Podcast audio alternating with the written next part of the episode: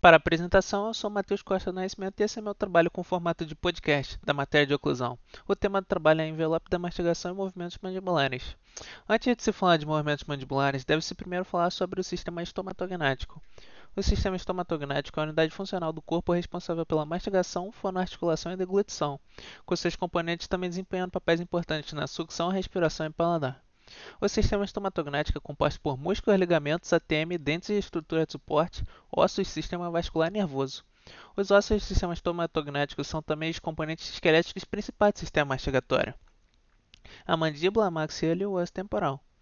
Os ossos maxilares são um componente fixo do sistema mastigatório, por estarem fusionados ao crânio. Já a mandíbula não tem ligação óssea com o crânio, sendo sustentada por músculos, ligamentos e outros tecidos moles, que, que por sua vez possibilitam sua mobilidade para o funcionamento com a maxila. O côndilo da mandíbula é a porção da mandíbula que se articula com a região de base de crânio. A atêmia é formada por esse côndilo posicionado dentro da fossa mandibular do osso temporal. Os componentes da TEME são a fossa mandibular, o disco articular, o líquido sinovial, a eminência articular, a cabeça da mandíbula, a cápsula articular e os ligamentos.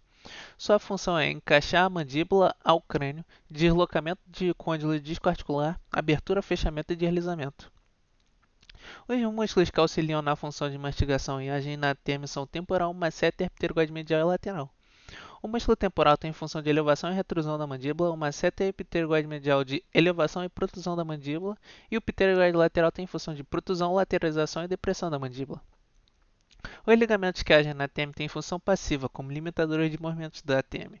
Os principais ligamentos são os colaterais, que restringem o movimento do disco para fora do côndilo, o ligamento capsular, que retém o líquido sinovial, e o ligamento temporomandibular, que limita a extensão de abertura da boca. Os movimentos mecânicos da mandíbula podem ser divididos em dois: rotação e translação. No sistema mastigatório, a rotação ocorre quando a boca abre e fecha em torno de um eixo dentro dos côndilos. Quando ocorre um aumento forçado de abertura de boca, o côndilo vai de encontro à eminência articular, saindo do seu eixo e fazendo um movimento de translação. O movimento mandibular ocorre como uma série complexa de atividades tridimensionais de rotação e translação interrelacionadas. Quando a mandíbula se move através dos limites externos do movimento, limite reprodutivo resultam nos chamados movimentos bordejantes.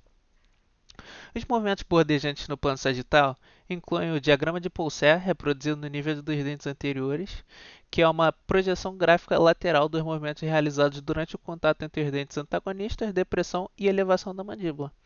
Esse diagrama inclui abertura máxima, repouso, contato e relação cêntrica, máxima intercuspidação e protusão máxima.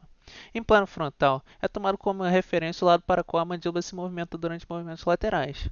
O côndilo de trabalho translaciona para frente, para dentro e para baixo, enquanto o côndilo de não trabalho permanece em sua posição dentro da força articular, produzindo um movimento pivotante. Durante o deslocamento lateral de Bennett, os côndilos de suas respectivas cavidades articulares, como todo o corpo da mandíbula, irão para o lado em que há reprodução de movimento. Os movimentos mandibulares realizados no plano frontal são abertura máxima de boca, oclusão lateral, oclusão cêntrica e repouso. Em plano horizontal, com os dentes quase em contato, o movimento lateral é produzido sem deslocamento lateral de Bennett.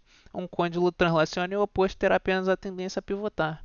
O côndilo de trabalho é translacionado para frente e a mandíbula move-se em protusão máxima, enquanto o côndilo de não trabalho retrai, produzindo um movimento lateral. O diagrama de movimentos bordejantes no plano horizontal vai de oclusão lateral, protusão máxima, oclusão lateral, relação cêntrica e máxima intercuspidação.